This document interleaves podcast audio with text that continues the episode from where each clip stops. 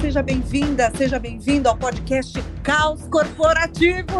E a gente espera que você tenha gostado da nossa temporada de estreia sobre os sete pecados capitais. Recebemos mensagens do Brasil inteiro e até do exterior, então foi uma estreia muito, muito gostosa. E dessa vez a gente vai falar, claro, de coronavírus. Não tem jeito de fugir desse assunto. A gente já tinha pauta planejada, já sabia o que ia ser a segunda temporada, mas a gente teve que trocar absolutamente tudo, né? E é por isso que a gente lança a nossa segunda temporada do Caos Corporativo, a batizando carinhosamente de AC/DC, antes do corona e depois do coronavírus, meus amigos. É, e esse episódio a gente vai falar sobre mudança a forceps. As empresas foram convidadas à força a mudarem todo o seu modus operandi, o jeito com que elas trabalham, se relacionam, se comunicam. E a primeira grande mudança é uma mudança técnica. Por razões óbvias, eu, Alberto e Anderson estamos cada um no seu quadrado, utilizando a tecnologia para fazer essa gravação à distância. Então, você, querido ouvinte, vai reparar uma diferença aí na qualidade mas a gente fez questão de manter a gravação do episódio, mesmo com uma qualidade um pouquinho diferente. Afinal, é um tema muito importante e a gente precisa ficar em casa. Vambora! Aqui do meu quadrado, Amanda Costa. E aí do quadrado de Alberto Reutemann? Pois é, meus amigos.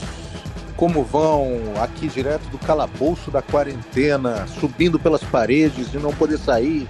Que loucura, meus amigos. E você, Anderson Bars, em qual lugar do planeta está? Aqui perdido em algum canto de São Paulo, né? Na convivência 24 horas por dia com a minha família, o que é um grande privilégio, inclusive aprendendo a reinventar as relações e a maneira de trabalhar.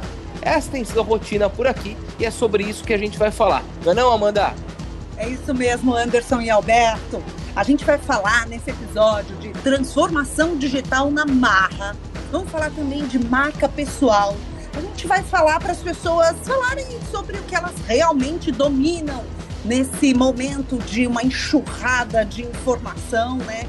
Vamos falar sobre o que vai mudar nas empresas daqui para frente, as novas práticas de recursos humanos, a capacidade de colaborar num momento como esse, a importância da comunicação e vamos falar também, é claro, sobre o bom e velho otimismo que não pode faltar no momento como esse. Eu começo então com você, Alberto Reutemann, diante desse cenário, o que, que é mais importante para que as empresas consigam fazer essa transformação digital, que agora veio a Forceps? Eu acho que agora a capacidade mais importante que as empresas têm que ter, não só líderes, mas funcionários, é conseguir levar em consideração que tudo precisa ser reinventado. É uma grande oportunidade. É, eu vejo o coronavírus como um grande divisor de águas, tanto é que a gente está dando nome para essa temporada de ACDC, né, antes de corona, depois de corona. As empresas têm uma grande oportunidade de mudar tudo, desde a sua estrutura hierárquica, passando pela forma como recrutam as pessoas, como remuneram, como recompensam, como demitem. Se as empresas forem inteligentes e os nossos líderes, elas vão adotar a escuta ativa para ouvir todas as ideias possíveis e vão questionar o status quo de tudo. Ou seja, é uma grande reinvenção. A oportunidade agora é rever tudo que existe, né, Andy? É isso daí. É, as pessoas, né? Todo mundo está falando de caos o tempo inteiro. Estamos vivendo em meio, em meio ao caos. O que é verdade, né? É, só que a gente tem que olhar para esse momento, né, sobre a minha perspectiva aqui, ao menos, né, claro, é, sobre a grande oportunidade que a gente tem de se reinventar. Outro dia eu li em algum post da, da, da do LinkedIn alguém falando justamente sobre isso, né, que a gente está vivendo um movimento de transformação digital na marra. Quantas são empresas que eu já não tinha visto nesses últimos tempos, que estavam ali, né, segurando as suas decisões do quando que home office ia poder acontecer e assim por diante, e agora não teve jeito. Ou implementa, ou implementa, então as pessoas estão reaprendendo a trabalhar. Quem já fazia isso, ótimo. Quem não fazia, está tendo suas primeiras experiências. Mas tem muita oportunidade que vai é, vir desse momento. Daí que o Roberto falou, antes né, de corona e depois do corona. Anderson, a gente falou dessa transformação digital que acontece na marra. Você acha que transformação digital era muito discurso e pouca prática nas organizações? Ah, eu acho que tinha muita gente, Amanda, que estava no conforto do que tinha, sabe? Ah, as pessoas estão ali, é, as coisas estão funcionando desse jeito, vou fazer home office para quê? Porque assim, quando a gente fala das novas organizações, startups, assim por diante, esse lance do home office, ele surge praticamente por dois motivos, né? Uma que é falta de espaço mesmo nas organizações. Os escritórios hoje em dia são projetados com menos posições de trabalho do que gente. É, e outra coisa, né, o home office ele veio também para dar qualidade de vida para as pessoas, para elas não ficarem presas no trânsito. Então, as organizações que já estavam adaptadas aos modelos anteriores, aí você não viam no home office realmente uma possibilidade. E agora estão tendo que aprender a lidar com, essa, com esse movimento todo, e eu tenho certeza que vão tirar frutos disso. Agora, a gente vê algumas baita incoerências, né? Uma coisa que tem me incomodado particularmente nos últimos tempos, e a gente até trocou a respeito disso nos últimos dias, foi a quantidade de especialistas em home office que surgiu na, nessa última semana que a gente viveu todo mundo que tem um computador e está trabalhando em casa está é, colocando dica na internet aí sobre quais são as melhores práticas é, de home office. Pelo amor. Eu acho que tem uma questão interessante aí, é que é, a fonte de informações do home office parece que todo mundo consultou a mesma, né? Porque quando você ouve as dicas das pessoas, que é esses, esses especialistas, né? Começou o dia com um monte de gente especialista, como, como o Anderson disse, né? A gente vê as dicas de home office, coisa que parece que é do século passado, e era do século passado mesmo, né? Eu, eu vi gente dando dicas assim, ah, se tome banho, se arrume bonitinho, coloque seu terno e gravata e vá para frente do computador como se fosse normal para as favas esse troço. Imagina quem é que vai trabalhar de terno e gravata, com lenço na lapela. Imagina. Hoje em dia o mundo é outro, meus amigos. Vai trabalhar do jeito que você quiser na tua casa. Deixa o gato subir em cima do computador. Você vai estar tá trabalhando com o teu filho no teu colo. O mundo é outro. As pessoas não acordaram. Vai trabalhar do jeito que você quiser. Se quiser trabalhar na garagem, quiser trabalhar dentro do teu carro, se quiser trabalhar dentro da na cozinha, é, não tem problema. E outra, vai trabalhar de pijama, meu amigo, minha amiga. Vai trabalhar do jeito que você quiser. A vida é assim. A gente quer ser feliz. Então não dê muito ouvidos a esses pseudos especialistas de home office que vão falar do jeito que você tem que fazer, quando muitas vezes essas pessoas sequer fazem isso. Vamos acordar, gente. É verdade, né? Eu fico imaginando se esse pessoal que botou um monte de regra aí no home office, eles estão conseguindo fazer. Aliás, Alberto, acho que você andou lendo um artigo de uma tal de Amanda Costa no LinkedIn, hein? Um anti-manual para quem vai trabalhar em casa durante a pandemia do coronavírus. Ah, Amanda, você escreveu um artigo incrível aí. Que não leu o artigo da Amanda no LinkedIn, é, leia, porque realmente está divino. Aliás, Amanda, eu vou te pedir além desse, dessa dica de trabalhar do jeito que você quiser, você escreveu outras dicas super legais aí nesse momento de mudança total, né? Sim, é, uma delas é não se sinta na obrigação de dizer para o seu gestor o tempo todo o que você está fazendo. Copiar o seu gestor nos e-mails e nas mensagens para dar a sensação de que está trabalhando o tempo todo. Pelo amor de Deus, gente, o seu gestor também está preocupado com a crise, está precisando tomar uma série de decisões nesse momento. Daqui a pouco você vai estar tá enchendo o saco de tanto, de tanto querer demonstrar que está trabalhando. Pô, nem me fale, cara. Uma vez eu tinha um funcionário, a gente começou a trabalhar em home office porque a, a, a nossa diretoria estava pintando, estava um cheiro insuportável, todo mundo tinha alergia, né? E foi todo mundo trabalhar em casa. Mas eu tinha uns dois, três funcionários, ficavam me copiando em todos os e-mails, ficavam me ligando. Cara, vai dormir, bicho. Duas horas da manhã o cara me manda e-mail, vai pro inferno, cara, vai dormir e deixa dormir.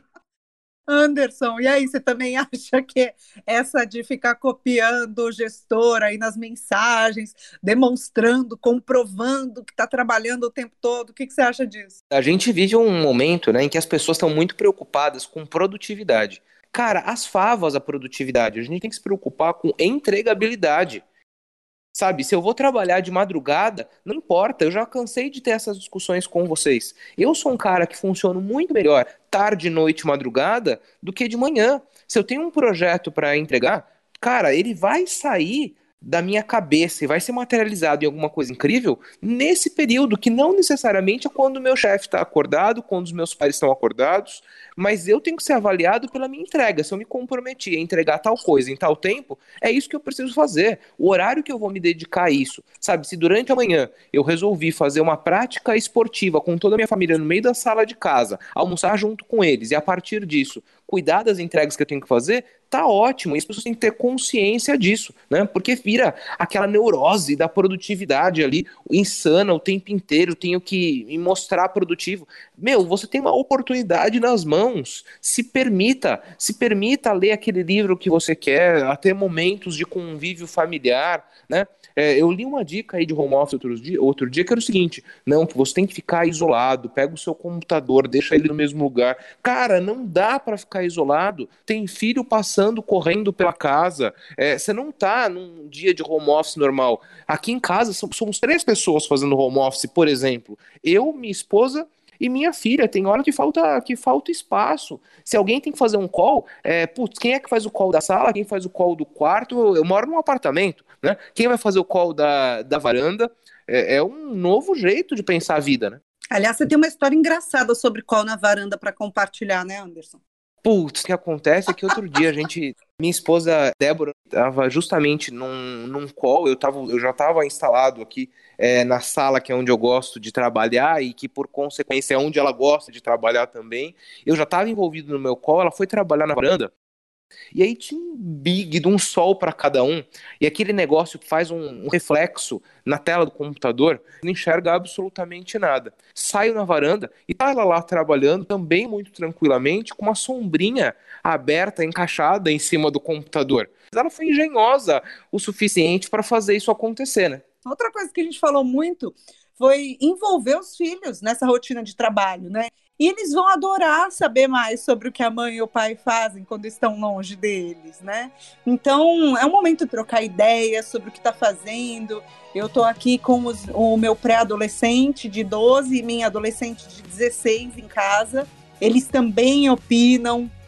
Então, eu acho que é um momento de, de, de, de, troca muito, muito interessante. Eles têm umas sacadas excelentes para os assuntos que a gente acha que que são assuntos, né, entre aspas, aí, só de adultos, assuntos corporativos, eles trazem uma beleza, uma naturalidade, né, tão singela para os comentários que acho que a gente precisa aproveitar isso. E você, Alberto, como é que tá?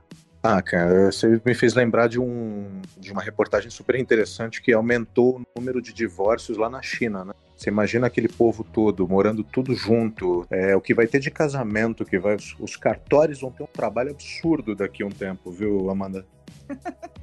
É, Alberto. A crise vai passar da crise de saúde para as crises conjugais. E no meio de tudo isso, é muito importante que a gente cuide da nossa marca pessoal. Então, é, a gente falou que surgiram milhares de especialistas em home office aí nas últimas semanas, né? E o que, que, a pessoa deve falar, né? A pessoa deve, deve virar um virologista, deve virar um infectologista, uh, ou deve falar o que realmente domina. Bom, esse é um ponto super curioso, Amanda, porque assim, todo mundo nas redes sociais passou a falar do que está acontecendo, de coronavírus e assim por diante. E zero estresse, né? As redes são nossas, a gente fala a respeito do que quiser. Mas principalmente quando a gente fala dos nossos posicionamentos profissionais, cara, a gente tem que ter alguns cuidados. É, eu vi muita gente nessa última semana se posicionando a respeito é, não só dos cuidados, mas falando da propagação do vírus e das estatísticas e assim por diante, como se fosse o maior especialista naquele tema a gente leva muito tempo para construir a nossa imagem profissional. É, então, se eu sou referendado no mercado por conhecer de liderança, ou se eu sou referendado no mercado por conhecer de inovação, ou se eu sou executivo de uma empresa de energia e por isso eu falo o tempo inteiro de energia, é, eu tenho que continuar falando daqueles que são os temas, né? Se sou uma pessoa de RH, por exemplo, falo muito a respeito de RH, eu tenho que continuar falando sobre aqueles temas que são os temas que eu domino. Eu não posso abandonar a narrativa é, na qual eu sou especialista para adotar uma nova. E está perdendo a oportunidade, num mundo como a gente está, de colaborar com aquilo que sabe de verdade. E muitas vezes a gente é levado, né, no efeito Maria vai com as outras, né, para fazer o efeito caça-likes acontecer. É, eu acho que isso é, faz todo sentido, porque as pessoas estão passando por uma digitalização a forceps, né? E tem muita gente olhando agora com carinho é, redes sociais, né? principalmente LinkedIn. É, eu acho que é uma oportunidade interessante para que você que está nos ouvindo escolha um determinado tema para que você adote como sendo um, um possível especialista, um possível conhecedor mais profundo, porque a generalização ela é prejudicial para a carreira, né, Amanda? Pois é, tem muita gente se queimando, aliás, tem muita empresa também se queimando, achando que tem um, um, lugar de fala, de disseminar regras do que é certo, do que é errado, cada um que valorize o que de verdade sabe. Eu acho que esse, esse momento do coronavírus, ele vai trazer uma transformação muito profunda, né? Ele é uma grande peneira, né? Então eu acho que é oportunidade para as pessoas se colocarem de forma muito autêntica, muito verdadeira. Quem tem o que falar, fale. Agora, Alberto, eu queria saber a respeito da, do que vai mudar, né, daqui para frente. A gente estava falando de home office. E, e você acha que quando as empresas saírem desse momento, elas vão perceber que isso pode ser revisitado? Eu acho que sim. Acho que o corona ele chega com uma oportunidade de, de mudar tudo. Eu não, não me lembro de ter nenhuma outra oportunidade das empresas terem condições de revisitarem absolutamente todos os seus conceitos sobre tudo, né? Então, por exemplo, desde recrutamento e seleção, as competências de recrutamento e seleção agora, ou pelo menos as perguntas que você vai fazer, são absolutamente diferentes. É, você vai ter que ver se essa pessoa trabalha bem à distância, se ela consegue fazer uma boa gestão do tempo, se ela se organiza, se ela consegue entregar aquilo é, e ter uma relação com o chefe dela, sendo que ela não olha nos olhos. Eu acho que as empresas agora têm um salvo-conduto de acabar com esses andares com um monte de sala de reunião. Então, se as pessoas estão aprendendo, vamos liberar esse andar inteiro. Para que agora? A coisa vai funcionar. Vamos trabalhar à distância, vamos fazer reunião à distância. Isso é, esse é um dos itens da transformação digital na marra, né?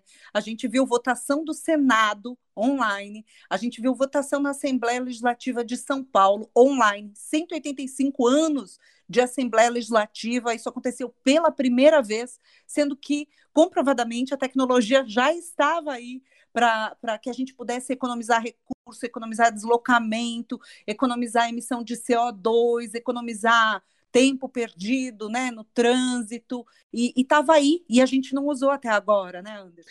Ah, e é legal a gente falar a respeito disso, porque existem vários memes, inclusive, falando sobre isso. Por é, mais uma reunião que poderia ter sido um e-mail. As ferramentas estão aí, vamos usar esse negócio, fazer acontecer. Essa semana mesmo eu já fiz reunião online, pelo menos de umas cinco plataformas de, diferentes, né? Eu usei Zoom, eu usei Teams, é, eu usei Skype, e é isso, e a gente vai aprendendo a lidar com todo esse universo e vai fazendo a coisa acontecer. É, é, tudo isso está muito mais relacionado com mudança de mindset, com mudança de jeito de pensar do que qualquer outra coisa. Foi até curioso. Ontem eu acompanhei uma discussão de uma empresa que ainda não tinha liberado é, os seus funcionários porque a política não estava pronta, porque o termo de home office ainda não estava liberado para assinar, cara, será que não é hora dessa turma aprender a, a, ser ágil, a lidar com esse ambiente de uma outra forma? Faz a coisa andar e depois vai vendo como é que, como é que arruma, né? Então, minimamente esse movimento vai servir para que as pessoas trabalhem o mindset, que na minha opinião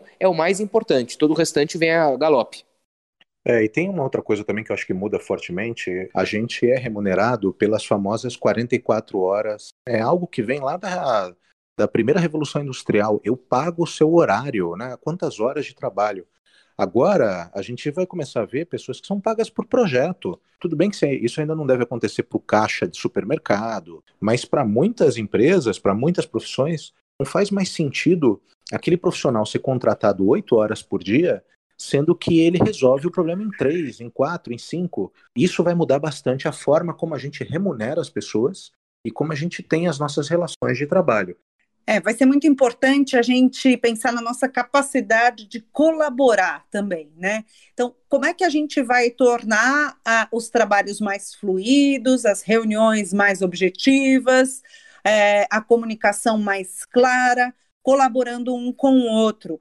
Eu queria saber de você, Anderson, o, o que, que é colaborar? É, é o tal de entregar para o outro o que eu tenho de melhor? Como é que funciona isso? Colaborar é completamente diferente de competir. Quando eu estou competindo, eu estou ali provando, né? Eu estou ali me esforçando para fazer o meu melhor e aí eu ganho de você.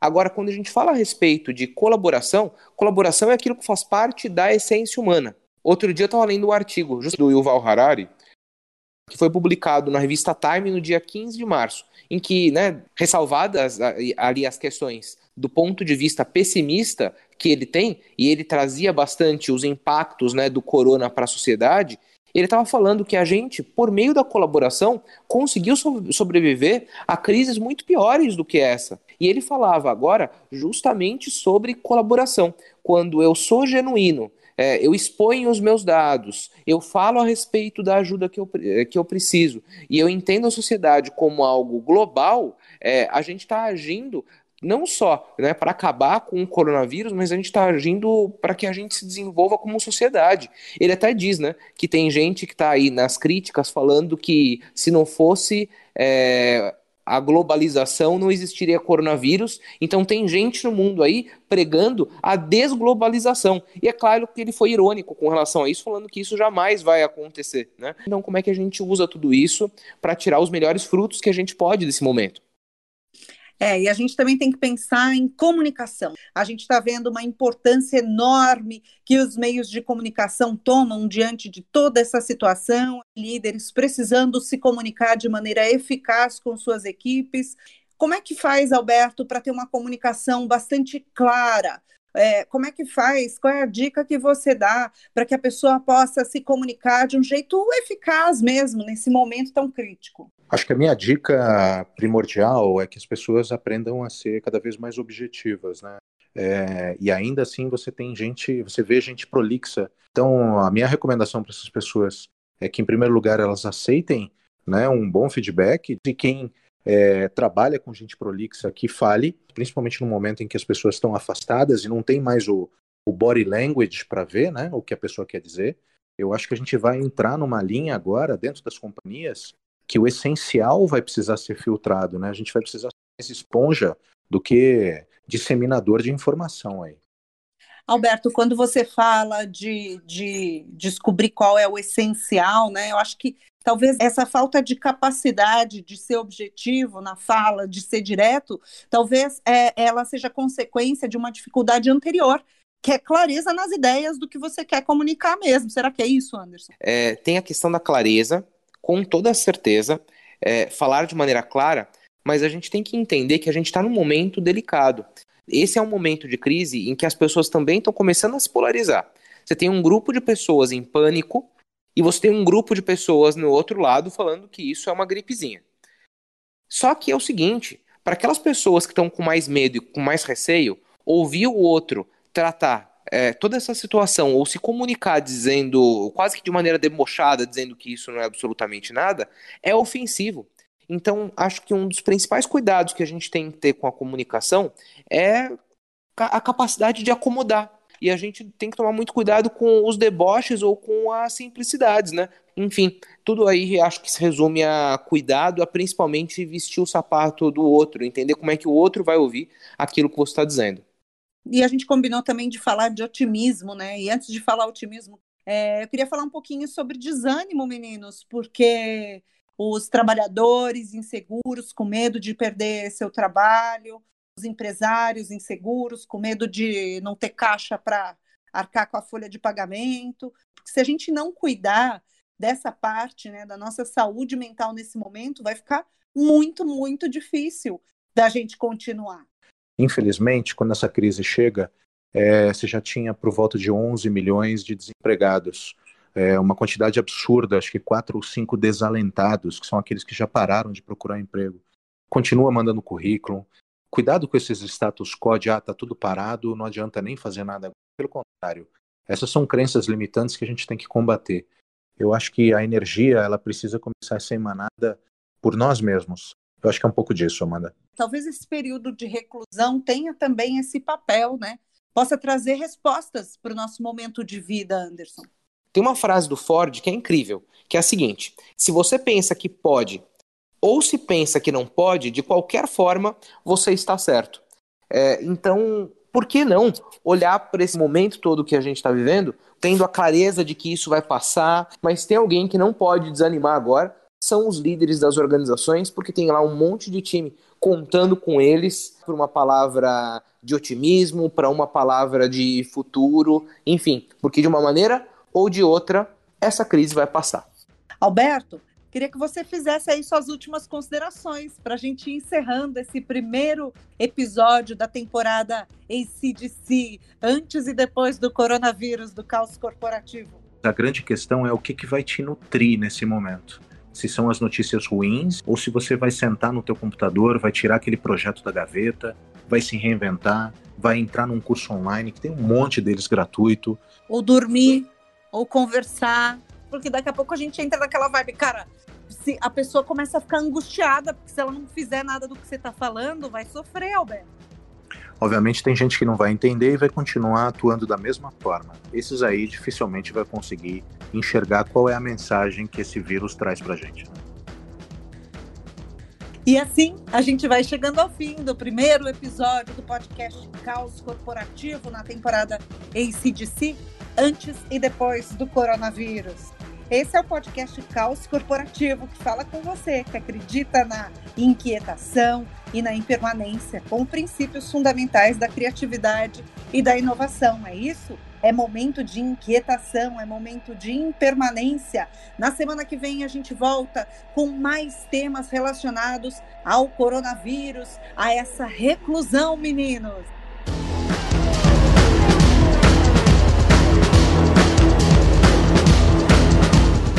Tchau, gente. Até a próxima semana. É, bem possivelmente ainda no episódio online do Caos Corporativo. É isso aí, galera. Que legal. Um abraço, um beijo e fique em casa, hein? Bye, bye. Um beijo. Até semana que vem. Caos, Caos Corporativo. Corporativo.